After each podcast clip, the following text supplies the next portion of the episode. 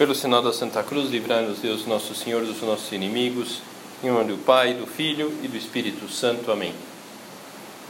Meu Senhor e meu Deus, creio firmemente que estás aqui, que me vês, que me ouves. Adoro-te com profunda reverência. Peço-te perdão dos meus pecados e graça para fazer com fruto esse tempo de oração.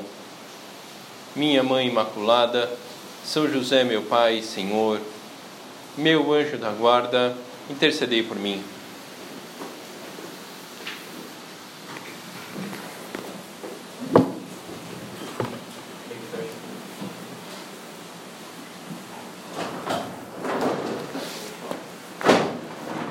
Essa semana eu recebi, acho que talvez alguém tenha recebido também, uma figurinha dessas do, do WhatsApp que dizia 2020 saiu. Aquela, aquela figurinha azul né, do grupo, quando alguém sai do grupo. Então aí eu vi isso, isso postado em vários grupos e postaram no grupo da minha família. 2020 saiu. E uma pessoa da minha família escreveu: saiu sem deixar saudades. Então, talvez pelas circunstâncias duras que nós tenhamos passado por causa do coronavírus, por causa da Covid. De fato, não teremos saudades de 2020, mas seria uma pena não aproveitar para tirar algumas experiências para a própria vida desse ano que termina. Independentemente, isso pode servir para todos os anos posteriores, não só pelo ano do coronavírus, mas, sem dúvida alguma, creio que é um ano um pouco diferente nas nossas vidas. Então, vamos fazer uma introdução aqui da meditação um pouco longa, que parece que será oportuna essa introdução. Vamos ver. Então, eu trago aqui umas palavras da primeiro livro do Samuel, da Bíblia. A palavra de Samuel foi dirigida a todo Israel. Israel saiu ao encontro dos filisteus para combatê-los. Acamparam junto de Eben-Ezer enquanto os filisteus acampavam em Afec. Os inimigos puseram-se em linha de batalha diante de Israel, e começou o combate. Israel voltou as costas aos filisteus, e foram mortos naquele combate cerca de quatro mil homens. O povo voltou ao acampamento, e os anciãos de Israel disseram: Por que nos deixou o Senhor sermos abatidos hoje pelos filisteus? Só para lembrar, o povo de Israel era o povo escolhido por Deus, do qual sairia o Messias. Então, um povo especialmente acompanhado por Deus. E por que Deus tinha deixado Israel na, na, na mão, digamos assim? Pode ser que tenha nos passado em 2020 algo parecido com o que ocorreu com o povo judeu, e, e talvez até de fato tenhamos nos questionado por que será que Deus nos deixou sermos abatidos pelo lockdown, pelo distanciamento social, pelas transmissões via internet? Por quê? E voltando ao livro do Samuel. O jovem Samuel servia ao Senhor sob os olhos de Eli. A palavra do Senhor era rara naqueles dias e as visões não eram frequentes. Ele era um, um sacerdote do um, um homem que trabalhava no templo. O Eli ele tinha como um ajudante o Samuel. Então Samuel estava um pouco inquieto, é, porque percebia que parecia que Deus estava ausente porque não, não, ele pedia, as coisas não aconteciam. Embora o Samuel tentasse manter um relacionamento com Deus, estava com, com dificuldade de compreender os seus desejos. Ora, aconteceu certo dia que Eli estava deitado. Seus olhos tinham se enfraquecido e ele mal podia ver. E a lâmpada de Deus ainda não se apagara. Samuel repousava no templo do Senhor, onde se encontrava a arca de Deus. Então, o que é a, a arca de Deus? A arca da aliança. Um objeto sagrado que representava lá para os judeus a presença do próprio Deus. Então, representava a presença do próprio Deus, diferente do sacrário. O sacrário não representa a presença de Deus. Deus está no sacrário. Mas, digamos assim, tinha uma referência parecida. Era uma caixa, um cofre de madeira revestido de placas de ouro. Então essa e dentro havia as tábuas da lei que Deus tinha entregue a Moisés e revelado os dez mandamentos. Então tinha isso de sagrado, a Arca da Aliança, e era guardada no templo como uma representação de Deus. Então, é, estava lá o Eli, se vê que ele era o responsável por guardar no templo a Arca da Aliança, e o Samuel estava junto dele, ajudava o Eli. E é, era uma atividade simples, você vê que os dois né, dormiam lá pelo, em algum canto do templo, lá mesmo. O Senhor chamou Samuel, o qual respondeu: Eis-me aqui. Samuel correu para junto de Eli e disse: Eis-me aqui, chama, chamaste-me. E o Eli: Eu não te chamei, meu filho. Torna a deitar-te. Ele foi e deitou-se. O Senhor, Deus, chamou de novo Samuel. Esse levantou-se e veio dizer a Eli: Eis-me aqui, tu me chamaste. Eu não te chamei, meu filho, torna a deitar. Samuel ainda não conhecia o Senhor, a palavra do Senhor não lhe, vinha sido, não lhe tinha sido manifestada. Pela terceira vez, o Senhor chamou Samuel, que se levantou e foi ter com Eli. Quer dizer, Eli já estava cheio, né? né? Porque era Deus chamando, é, o Samuel pensando com Eli e o Eli não conseguia dormir. Mas lógico, o Eli era um homem de Deus. Aqui tem coisa, né? Quer dizer, aqui tem coisa. Compreendeu então Eli que era o Senhor quem chamava o menino. Vai e torna-te a deitar, disse o Eli. E se ouvires que te chamam de novo, responde: Falai, Senhor, vosso servo escuta. Voltou Samuel e deitou-se. Novamente Deus chama o Samuel e ele vai falar com Deus. E é escolhido ali naquele momento por Deus para ser um dos profetas. O profeta, na linguagem do, da Bíblia, não é aquele que adivinha. O profeta é aquele que, em nome de Deus, revela. Ou seja, é uma pessoa escolhida de Deus. Então, Samuel, ele é escolhido por Deus para ser um dos profetas. E uma vez mais, Deus renova, através do Samuel, a aliança com o povo judeu, apesar das suas inúmeras ofensas.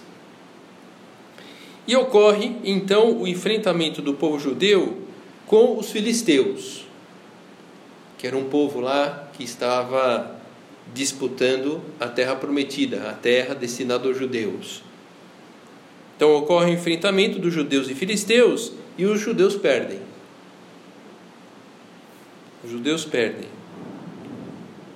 O povo judeu reconhece o afastamento de Deus, reconhecem que não era que Deus não estava com eles, mas que os judeus estavam distantes de Deus. E como que Deus iria ajudá-los na conquista da terra prometida se eles não estavam contando com Deus? Então aí o, o, o povo, cai, o povo judeu cai em si e tem uma ideia. Bom, vamos ao templo, a gente pega a arca da aliança, que representa Deus, e a gente leva a arca da aliança para o campo de batalha. E, lendo essa parte da Bíblia, se percebe que a busca da arca está mais relacionada com uma ação supersticiosa do que uma aproximação de Deus. Mas é verdade que os filisteus compreenderam, digamos assim, se os judeus se deixaram levar pela superstição, os filisteus também. Pô, agora, agora a arca da aliança está com eles. Quando a arca do Senhor entrou no acampamento, todo Israel rompeu num grande clamor que fez tremer a terra. Os filisteus, ouvindo, disseram: Que significa esse grande clamor no acampamento dos hebreus? E souberam que a arca do Senhor tinha chegado ao acampamento. Então tiveram medo e disseram: Deus chegou ao acampamento, ai de nós! Até agora nunca se viu coisa semelhante, ai de nós! Quem nos salvará da mão destes deuses poderosos? São eles que feriram os egípcios com toda a sorte de pragas no deserto. E movidos por uma atitude supersticiosa, os judeus não perceberam que com a entrada da Arca da Aliança no acampamento havia entrado vida, força, Deus presente com eles. E mesmo assim foram derrotados. Talvez arrastemos traumas 2020, porque mesmo lutando, mesmo lutando até por estar perto de Deus, acabamos usando o ano sentindo-nos prejudicados. Então a proposta da meditação de hoje é oferecer algumas ideias para tirarmos experiências do ano peculiar que passou. Pô, mas você não vai falar da batalha final, quem ganhou, se foram filisteus e judeus? Né? Bom, os judeus ganham, né? Ganham justamente pela entrada em cena do, do Davi. Em outro momento a gente conta a história, vocês podem ver lá na, na Bíblia também. Mas, enfim, era para ilustrar um pouco essa, é, essa introdução no sentido de que é, a minha, a tua relação com Deus é uma, é uma relação amorosa, de amizade, uma relação supersticiosa, como era dos judeus? Se é uma relação supersticiosa, bom, não tem por que dar certo, porque Deus ele, ele quer se ver eh, no foco das atenções dos seus filhos e não o foco da atenção de uma superstição. Um pouco para a gente refletir, eu acho que ninguém aqui é supersticioso senão enfim, não estaria aqui propriamente investindo nesse momento de, de reflexão.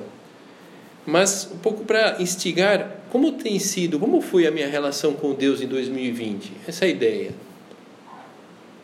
Uma relação formal ou, de fato, a palavra de Deus esteve presente no nosso coração, serviu-nos para alimentar a nossa força de vontade. Pode ser que as, as derrotas frente às nossas misérias, as contradições da vida diária, o nosso mau gênio, tenha aflorado simplesmente porque não percebemos Deus ao nosso lado. Percebemos Deus ao nosso lado. E aprofundando um pouquinho mais, temos que reconhecer que talvez não tenhamos buscado Deus de verdade e por isso, ao enfrentarmos as paradas sozinhos, perceberemos, percebemos desgaste e não avanço em vários dos nossos empreendimentos de 2020. Os judeus tinham a arca consigo, mas não tinham um relacionamento com Deus. A sua relação com o Criador estava mais para uma relação supersticiosa do que de amizade, e pode acontecer conosco. E, poxa, e por que, que você vai à missa no domingo? Olha, enfim, é um dos mandamentos, mas talvez alguma pessoa meio de bater pronto, talvez ela só não fale porque passa vergonha, mas olha, é que se não vou na missa no domingo dá azar, né? E não, né? não, não é isso. Então vamos tentar tirar boas experiências do que vivemos o ano passado, mas sempre esse tirar experiências dos acontecimentos é, faz parte dos interesses de Deus para conosco. Porque pode servir, por exemplo, para crescermos em conhecimento próprio. Então, a quem aqui se conhece bem? Talvez se pedisse aqui para levantar a mão, creio que vários de nós titubearíamos, ficaríamos na dúvida sobre o quanto nós nos conhecemos. E isso é bom. Essa dúvida, o quanto que eu me conheço, com que profundidade eu me conheço, isso é bom. É sinal de normalidade. Afinal de contas, sempre podemos nos conhecer melhor, sobretudo uma pessoa jovem que não se conhece com relativa profundidade simplesmente porque não deu tempo ainda, porque é jovem, né? Então, melhorar o conhecimento próprio, retificar os desvios na luta pelo crescimento pessoal é uma tarefa de toda a vida e quem não avança retrocede. Sempre nós podemos melhorar. Por que não avançamos no ano que passou? Ah, por causa do isolamento social. Ah, por causa das aulas não presenciais. Ah, porque os meus pais estavam trabalhando home office. Olha, eu peço perdão aqui pela sinceridade, mas na verdade são desculpas, me desculpa, mas são desculpas. Cada um de nós está revestido de uma extrema riqueza não totalmente descoberta, e a forma como reagimos nesse ano que passou pode ser uma forma de, de descobrir-nos, de, de, de, crescermos em, em conhecimento sobre nós mesmos. Os momentos difíceis servem de estímulo para que venha à tona, para que apareça aquilo que o ser humano tem de melhor, que é encontrar uma solução ali no olho do furacão talvez a gente não consiga, mas depois que passa e a gente olha, nós podemos aproveitar esse momento para, numa situação semelhante, atuar, atuar de outra maneira. Conhecer-nos dessa, dessa forma. Todos nós estamos envolvidos em situações bem variadas, temos inúmeras tarefas do dia a dia que encaramos de forma ordinária, como algo comum e fazemos quase sem pensar. Por outro lado, as novas situações ou aquelas inesperadas causam um desconcerto em nós. Mais ou menos, dependendo do nosso temperamento, dependendo do grau de segurança que temos em nós mesmos. Agora, não há dúvida, vários desses desconcertos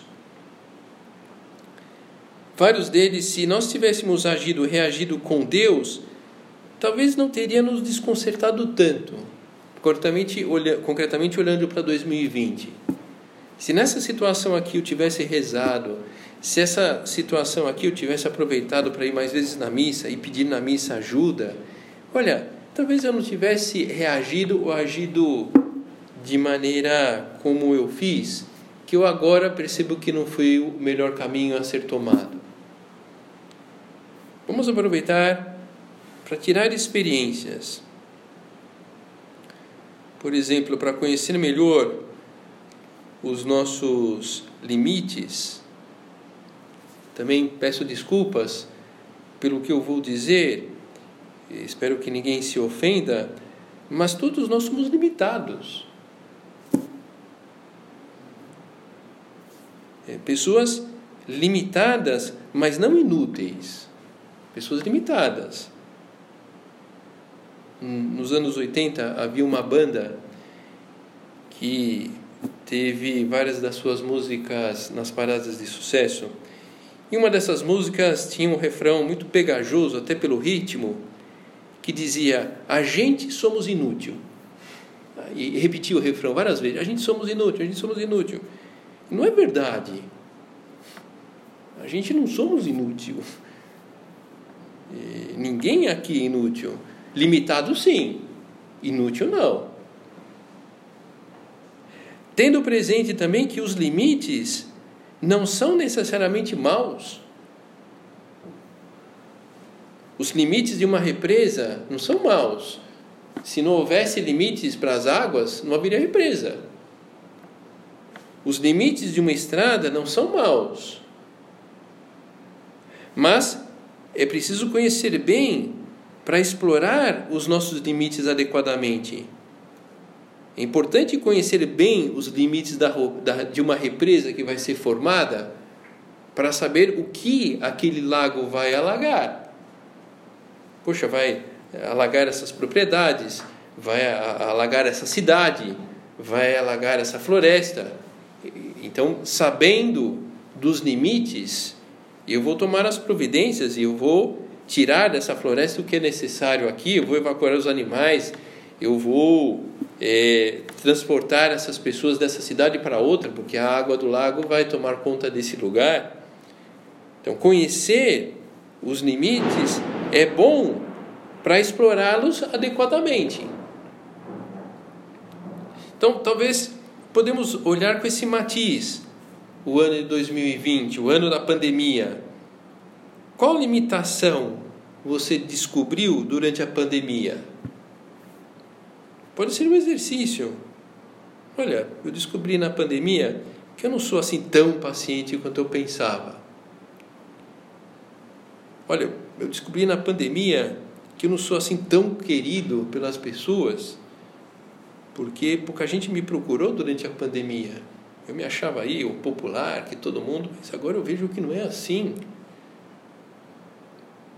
E um exame bem feito para tirarmos experiências positivas de 2020, para poder atuar, consertar o que for necessário.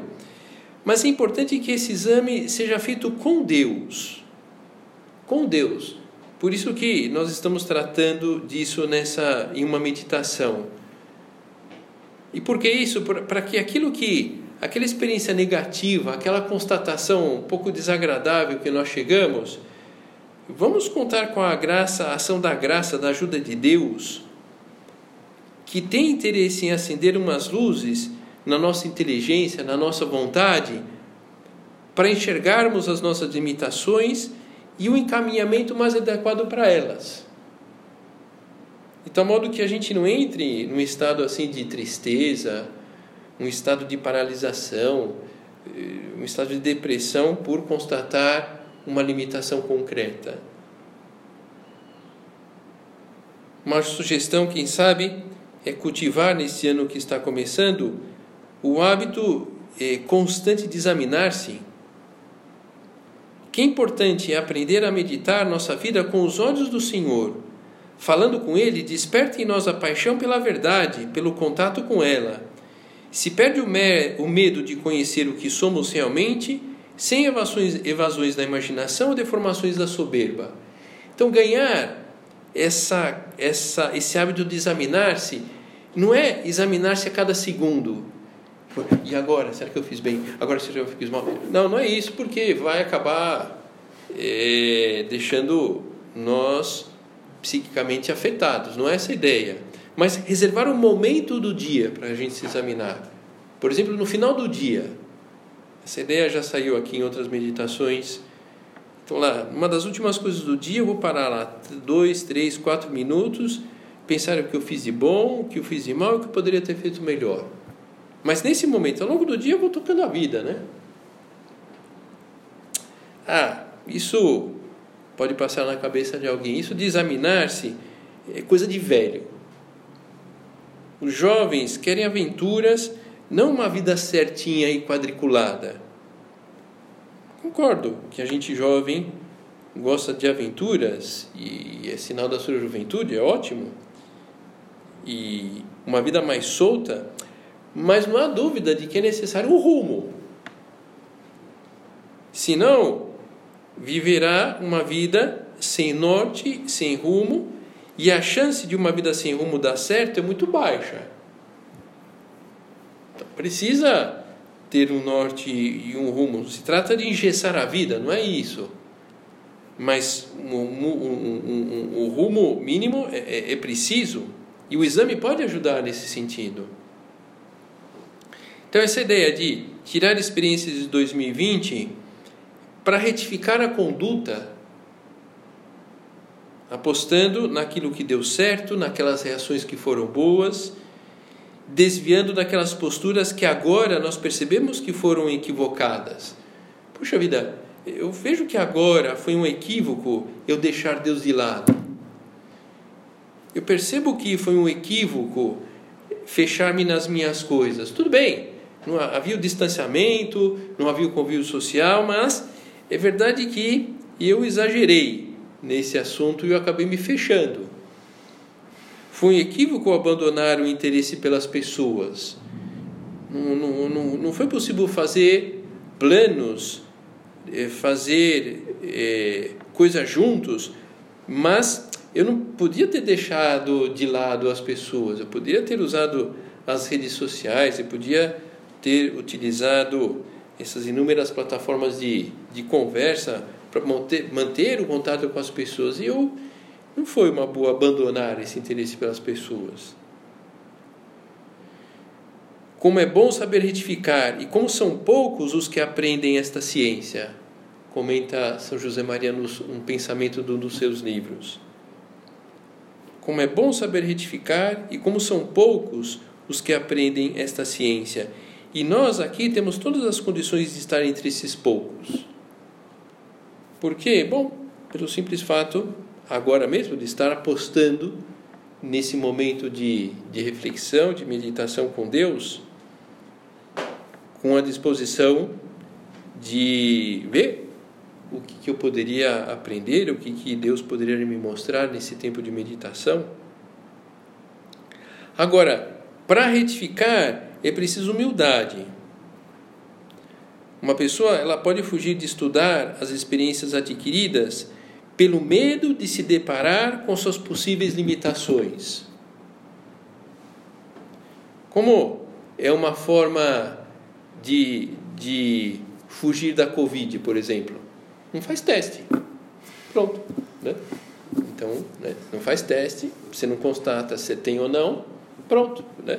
Digo, não estou animando ninguém a, a isso, mas como é uma postura até um pouco infantil, mas olha, às vezes, é, uma pessoa pode fugir de estudar experiências adquiridas pelo medo de se deparar com as suas possíveis limitações.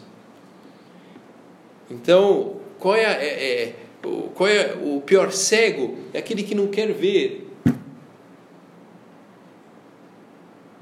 E além de soberba, seria uma postura que passa longe da sensatez, do equilíbrio Olha, eu preciso querer enxergar para que o quanto antes eu possa tomar as providências necessárias. Voltando aí ao teste da Covid, não se trata de a cada é, 12 horas eu fazer teste, não é, não, enfim, não é essa a ideia. Mas dentro de uns sintomas, de um quadro, bom, é bom fazer para quê? Para que eu eu tome logo as providências necessárias. É Covid? É. Então eu vou fazer um tratamento. Não, não é. É um resfriado. Eu vou fazer outro. E, e as coisas se definem. Quando nós não queremos ver as nossas limitações, a vida fica confusa. Então, para retificar é necessária humildade. A pessoa humilde retifica muitas vezes, ela conserta muitas vezes, ela retoma o rumo muitas vezes e por isso ela muda. E por isso ela cresce perante os obstáculos. Padre, comentaste-me, eu cometo muitos enganos, tenho muitos erros. Se vê que era um rapaz que estava tendo direção espiritual com São José Maria. E a São José Maria responde: Eu sei, mas Deus Nosso Senhor, que também o sabe e conta com isso, só te pede a humildade de reconhecer, reconhecer os erros e luta por retificar, por consertar os erros, por servi-lo cada dia melhor, com mais vida interior, com uma oração contínua, com a piedade e com o emprego dos meios adequados para santificares o teu trabalho. Padre, comentasse-me, eu cometo muitos enganos, tenho muitos erros. Tudo bem, mas conserta. Conserta. Isso é a atitude da pessoa humilde. E para ser humilde, lutar com os olhos postos em Deus. Como que Deus vê essa, esse meu defeito, essa minha limitação? E o espírito de exame é um caminho bem concreto para crescermos em humildade. O que vemos que não saiu bem, ao ver as falhas e omissões na luta, retificar a conduta, olhar para Deus, pedir perdão, perdão e para frente. Agarrados nas mãos de Deus, nós podemos muito. A criança pequena, quando ela se sente debilitada, quando ela tem uma queda, ela vai procurar correndo os pais para buscar consolo, para buscar força, para buscar companhia. Os adultos, bom, os adultos é natural que, que tentem se virar sozinhos em um primeiro momento. E os adultos humildes, percebendo a falta de condições, pedem ajuda.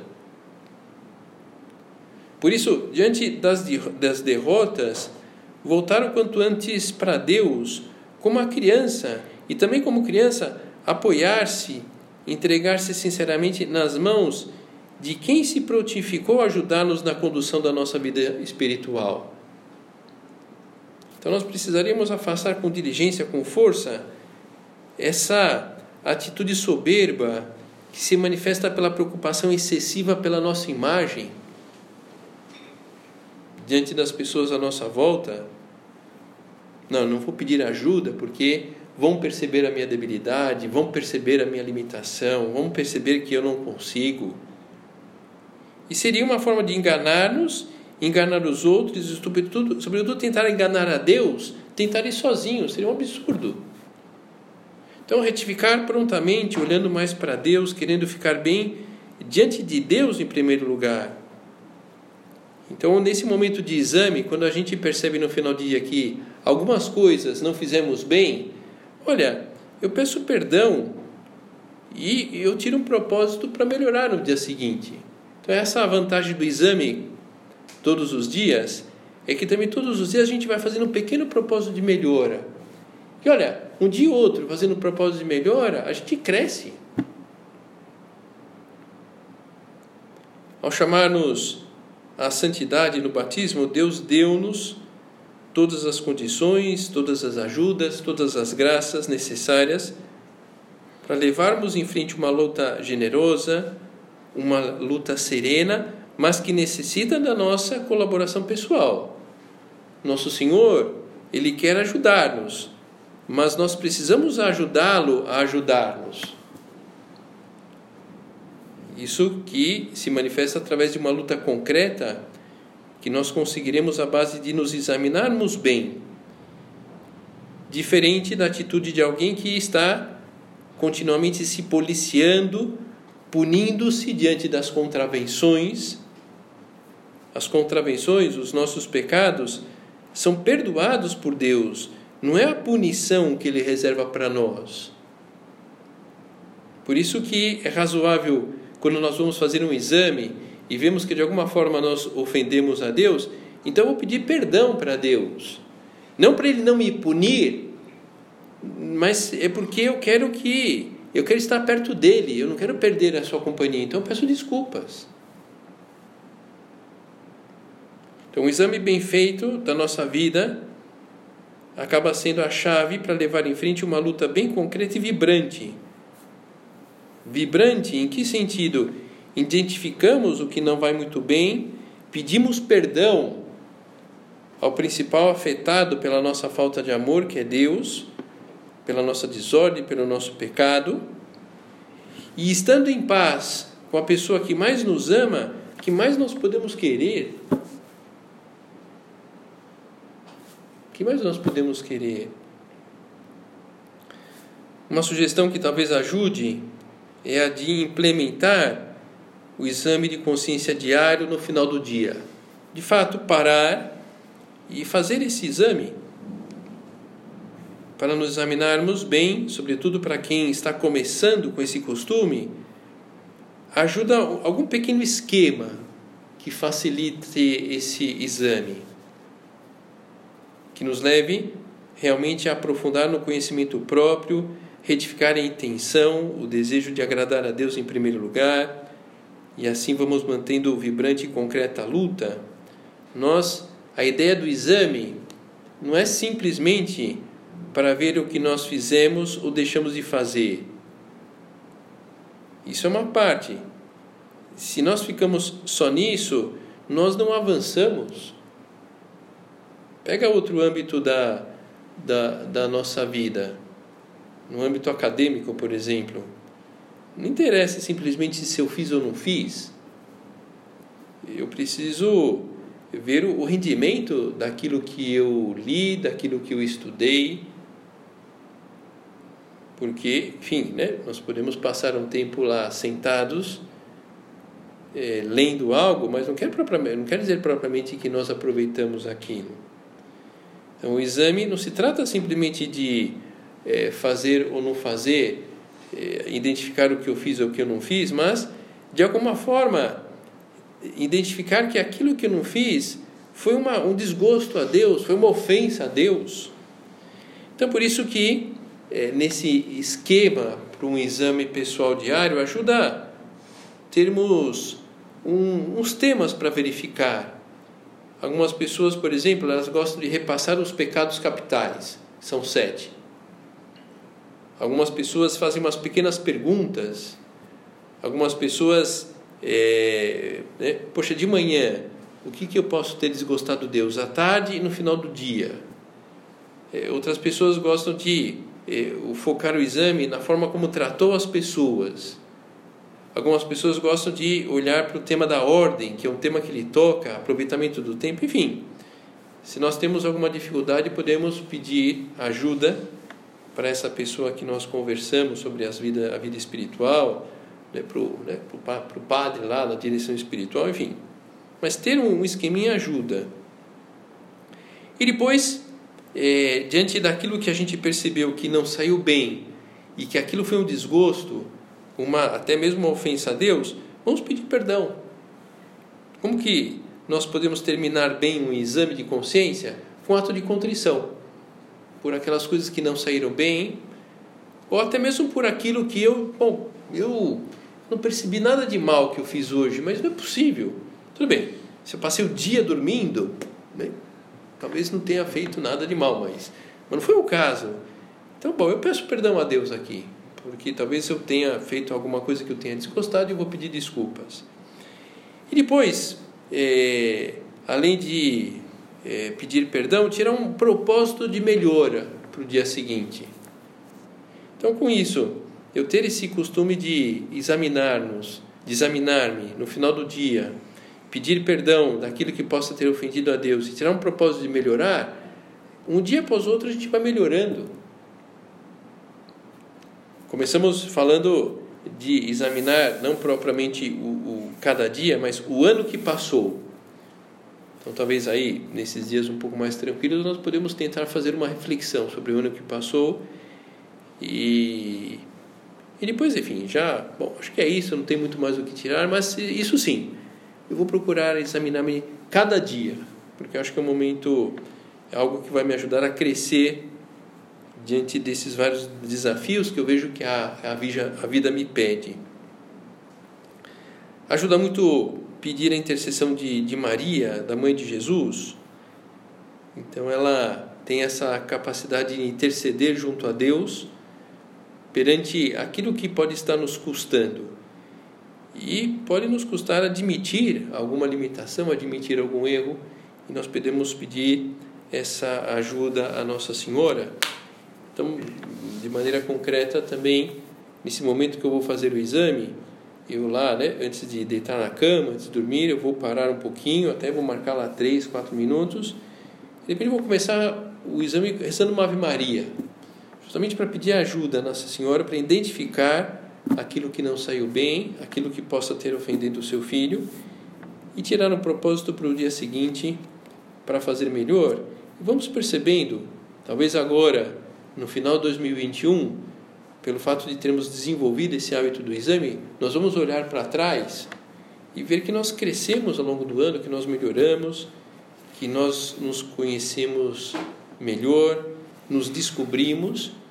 Por isso, nossa vida foi tomando um rumo, e, e pelo fato de ter um rumo, um rumo, um rumo até realmente é, um rumo realmente bom, a nossa vida foi ganhando mais sentido e vamos percebendo isso que terminamos quando nós nos conhecemos, quando nós nos aproximamos de Deus, ficamos contentes, felizes, serenos. E isso é o que nós desejamos, queremos chegar realmente a essa felicidade profunda já aqui nessa terra e não só depois aí da nossa morte.